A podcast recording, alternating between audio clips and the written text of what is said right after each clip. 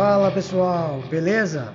Eu sou o Robson Santos e este é o Papo Fantástico Podcast. E sim, nós voltamos! E nessa volta trouxemos um convidado de muito talento. E eu vou pedir para que ele mesmo se apresente. É, eu sou o Leander Moura, né? ilustrador e quadrinista. Sou formado em artes visuais pela, pela UFRN né? Já publico quadrinhos há algum tempo, desde 2009, mais ou menos, assim, tem uns 10 anos aí. Comecei a publicar na web, aos pouquinhos fui, fui é, migrando para o formato impresso, né? É, já ilustrei alguns livros também, e sempre tive, desde criança, essa vontade de, de querer entrar no mundo das artes. Leander, agora eu quero saber o seguinte: o que te influenciou a desenhar? Eu sempre fui influenciado pelo muito por desenho animado, muito por cinema também. Sempre gostei de, de, de assistir filmes. Então, por estar sempre ao, ao, tempo inteiro ali imerso nesse universo desde criança, isso acaba que incentiva, né, assim, você a produzir. E me diz uma coisa.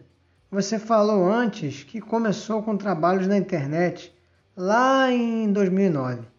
Conta pra gente um pouco desse seu início. Bom, Robson, é, de fato eu comecei a publicar em 2009, né? Eu estava na faculdade, segundo ano ainda de artes visuais, e, mas era uma coisa mais assim, mais rudimentar mesmo. Comecei a publicar dentro de um projeto com alguns amigos, num, dentro de um coletivo, né? Lá na publicava ainda em, no site de jornalismo cultural. Isso foi histórias curtinhas mesmo, assim. Ver alguns projetos da universidade, né? Que eram coisas curtas também, mas não com grandes pretensões, né? Só em 2012, 13, né, aí que a gente começou a publicar de forma impressa, né, de publicação independente mesmo, sem editor e tal, assim. Isso foi uma coisa que na época não tinha ainda rede social, acho que o Facebook estava começando a ficar popular, é, o próprio Instagram não existia, tinha blogs, sites, né? Então isso era mais complicado também.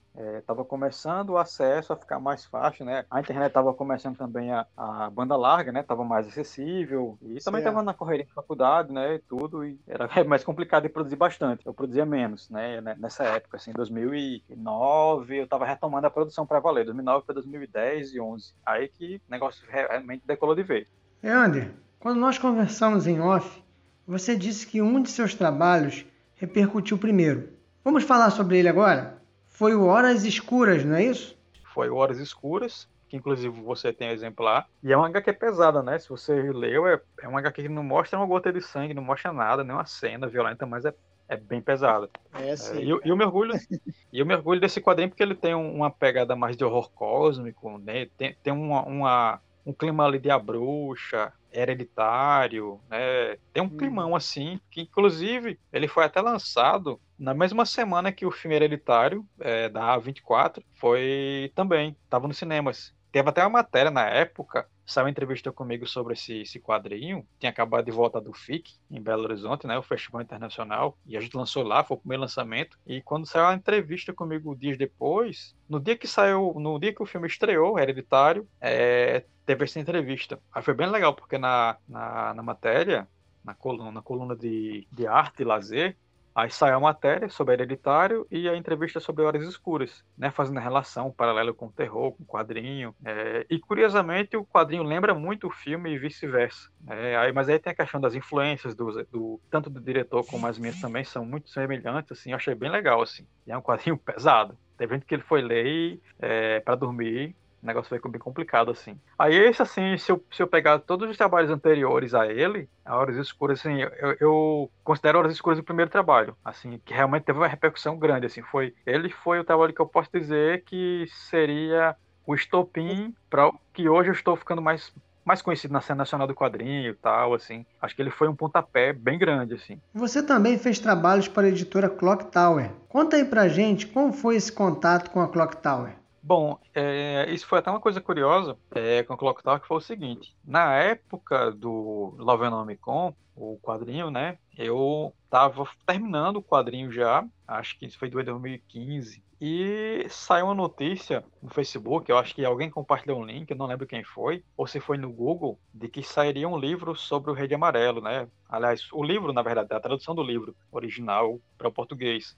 E ao mesmo tempo também ia sair um quadrinho, que foi da editora Draco. Aí só que eu mandei na época um e-mail, por engano, eu mandei um e-mail pensando que seria o quadrinho, né? Pensando na proposta de fazer alguma coisa assim, sei lá, fazer uma história, né? Dentro daquele universo. Aí só que eu mandei e-mail por acaso pra Clock Tower, por engano. Ué, foi sem querer, então? É, foi meio que sem querer. Aí eles deix... gostaram, né? O, o, o, foi o Denilson lá, ele gostou da, da, do meu portfólio, viu, acho que imagem no Facebook também, no DeviantArt também. Gostou e eles, ó, oh, não, mas aqui vai ser o livro mesmo, né? Vai ser a tradução do livro, não vai ser um quadrinho. Aí ficou nisso, né? Assim, eles, ah, mas se você quiser divulgar alguma coisa do seu trabalho, aqui a gente compartilha em Facebook e tal. A gente gostou muito do seu trabalho, lembra mesmo, assim, aquele traço característico da, da, da ilustração do século XIX, século XX, né? Autores ali do John Buscema, a fase clássica do Conan, coisa assim. A minha escola é essa mesmo, assim, traço mais pesado, né? Você vê, foi engraçado. Aí, tanto é que a capa deles, a capa do livro original, seria, seria amarela, totalmente amarela. Uhum. Era só um, acho que o logo, o logotipo, não sei se você lembra, era o logotipo e o nome, nome do autor, somente. Aí quando eles viram aí, ela tá, vou fazer uma ilustraçãozinha aqui no sketchbook do Rei Amarelo. Fiz no sketchbook, é, ainda tem até esse, a ilustração original, um papel bem fraquinho, não é nem um papel apropriado para uma pintura mesmo, não. Assim, é um papel quase sulfite, num caderninho de rascunhos. Aí eu mostrei, ele pirou assim. Ele, rapaz, aí você podia autorizar essa imagem para gente tirar a capa do livro. Eu oh, bora. Aí ele pagou lá o valor. E nisso, aí depois surgiu o convite para ilustrar o livro seguinte, que foi o é, Mundo Sombrio, História de Mick Dick Tula. Isso, Aí foi do Robert Howard. Do Robert Howard, exatamente. Aí que foi um desafio enorme também, porque como o livro, salvo engano, não tinha saído nenhuma edição ainda em língua portuguesa, né? Se você procurasse na internet informações sobre o livro, né, ilustrações que ele influenciassem, inspirassem para criar para criar as ilustrações do dessa dessa edição, e foi um trabalho assim de peneira mesmo assim. Eu não achei quase nada quase nada mesmo assim. Então foi bem complicado na época, assim, mas foi prazeroso de fazer também, de reler todo, de ler todo o material original, né? E lembro até de, de receber e-mail dos editores dizendo que quando eles viram as ilustrações, né, as primeiras ilustrações que eu, que eu mandei, as duas ou três primeiras, é, pareciam para eles que estavam lendo uma coisa do século passado, assim. É, remetiam uma hora, tinha uma, uma hora de pesadelo, de sonho, uma coisa meio onírica, assim. Eu achei muito massa, assim, bem legal. É, e foi bem legal trabalhar com eles também. Depois ilustrei é, o livro A Terra da Noite, que foi outro desafio também, que também não, não tinha nada na internet sobre esse livro, nada, nada apenas algumas descrições, algumas imagens, tudo é, em sites americanos, né? Não, não, tinha site no Brasil falando sobre a obra. É, tanto a imagens para você pesquisar, né? Enfim, foram dois trabalhos assim que deram um trabalho desgraçado, literalmente, para criar esse universo aí, né? Mas aí é um desafio, porque aí, de certa forma, você acaba sendo pioneiro também, quando você for procurar na internet, vai lá e tá o seu trabalho, né? Então isso, isso também traz um, um certo, como é que eu posso dizer, até respeito, né? Você, poxa, o cara, ó, quem é que ilustrou? Tá ali. E a parceria com a editora Diário Macabro? Quando começou? Como é que começou? foi muito parecido também com o, o da Clock Tower. Né? Eu acho que já deu, dou sorte nesses negócios assim. Deu sorte. é, foi algo mais ou menos assim. Na, eu lembro que a Diário Macabra, uns, que ela tem é nova, a editora tem acho que no máximo três anos aí de, de existência. Acho que vai fazer três anos ainda. É, acho que o ano passado, final, início do ano, é, quando a, comecei a ver as primeiras postagens da editora no Facebook, mais no Facebook do que no Instagram, é, já fiquei curioso para ver, pô, a editora Diário Macabro, aí tinha as publicações que estavam saindo, teve aquele primeiro livro do o quadrinho deles, né, que foi um foi até um catarse. Na verdade são quase todos os catarses que eles fazem sim, mesmo. Sim, Mas sim. que é o eu sempre esqueço o nome do quadrinho. Eu lembro que ele começou começaram a falar bastante desse quadrinho, aí eu, pô, só tem esse quadrinho, editora, editora recente, e nesse meio tempo, isso meados de 2019, aliás, início, eu tava fazendo estava começando a ir para muito evento, né? Evento da, aqui no, onde eu moro, né? No, no Rio Grande do Norte e na região metropolitana e no outro estado, Paraíba, assim, entre outros eventos de fora também. E estava começando a ficar sem quadrinhos, né? Sem, sem Horas Escuras, Molde do Sertão, que eram os trabalhos até então recentes, e alguns originais em aquarela, que também faço pinturas, então estava começando a perceber que estava quase sem nada, e eu, rapaz, tem que fazer um quadrinho novo. Aí eu pensei, lembrei logo de cara do Edgar Allan do, do Corvo. Era um quadrinho que eu já queria fazer há um tempo. Né? Ele não, não foi um quadrinho que estava planejado para o ano passado. Ele simplesmente aconteceu por questão de necessidade, de, de não ter material. Aí daí eu fiz essa edição independente, né? fiz um orçamento com a gráfica, banquei a edição do meu bolso, fiz uma tiragem de, se não me engano, 300 cópias por aí, 300, 350, foi mais ou menos assim. E deu muito certo. Quando eu comecei a divulgar o quadrinho, até antes mesmo de, de imprimir, quando eu coloquei no Facebook, criei um álbum lá, já tinha gente interessada. Pô, quando é que vai sair o quadrinho? Né? Eu, Pô, ainda vou produzir. Calma aí.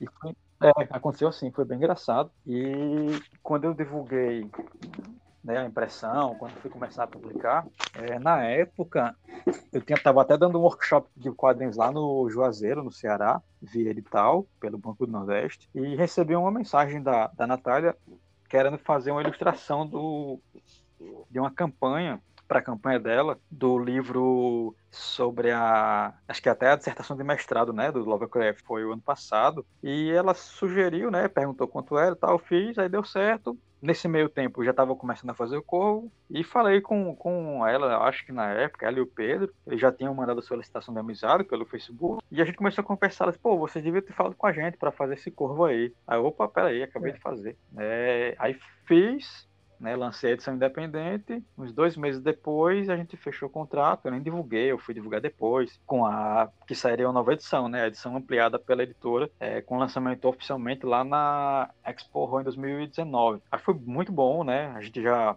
vendeu aí bastante, né, dessa, dessa edição. A Independente tá quase esgotada, tem poucas cópias em casa. E da edição preta aí também tá, pelo que eu tô vendo, já tá, tá esgotando. Aí o encontro foi esse, basicamente também.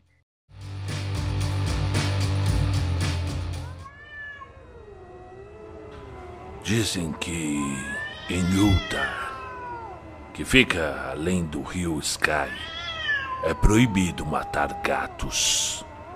E parece-me fácil acreditar nisso enquanto observo o espécime que ronrona em frente à lareira.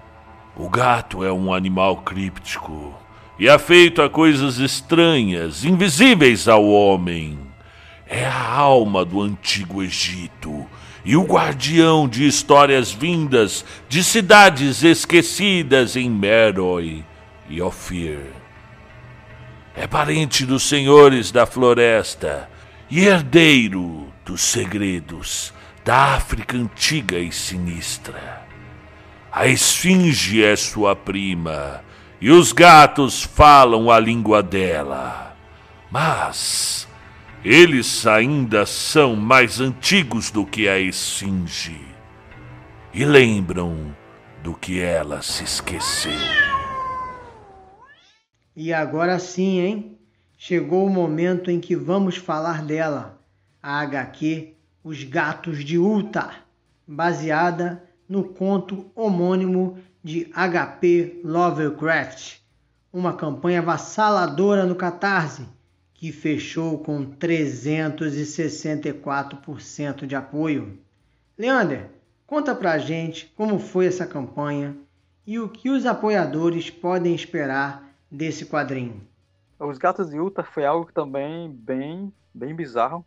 Eu não imaginava, é, até em tempos de pandemia, né, aí coronavírus e complicando tudo, todo, a vida de todo mundo. Mas foi algo assim também. Ele era também um quadrinho que eu já, quando fiz o, o Corvo ano passado, é, na sequência eu fui fazer o Antologia VHS com minha esposa e mais outros quadrinistas do país inteiro, que a gente lançou até na Comic Con, e fizemos o Ensonho, que foi uma obra independente Fizemos até uma tiragem pequena, 300 cópias. Aí tá, tem, tem poucas aqui em casa agora. Minha esposa desenhou e eu escrevi o roteiro. Aí nesse meio tempo, né, isso já dezembro, janeiro desse ano. Aliás, é dezembro não, antes, acho que novembro eu já estava começando a pensar, pô, acho que deu certo fazer uma adaptação de um clássico, que foi o caso do, do, do Corvo, do Poe, e eu imaginei, pô, por que não fazer outra adaptação, né? Aí lembrei desse conto do Lovecraft, que não, não tinha uma versão em quadrinhos ainda, né? É, com exceção de algumas pequenas versões para internet feitas por, por fãs mesmo, assim, coisa de, de fanfic, algo, algo do tipo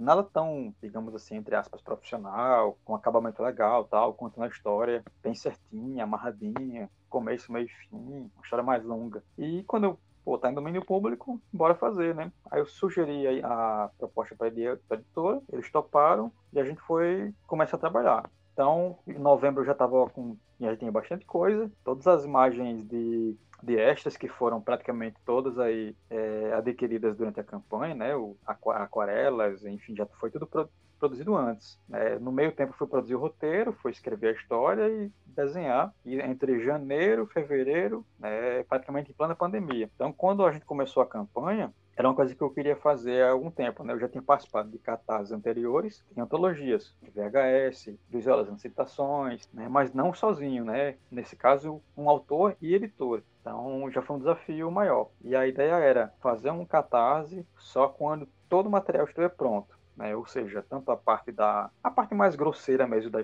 da história, né? Da publicação, o roteiro, o desenho, enfim, deixar de, de só pós-produção mesmo, assim, possivelmente colocar o texto, é, cor, cor não, na verdade tem que ser feito antes, diagramação, enfim, só essa parte mais burocrática e, e de, de finalização é que seria o ideal.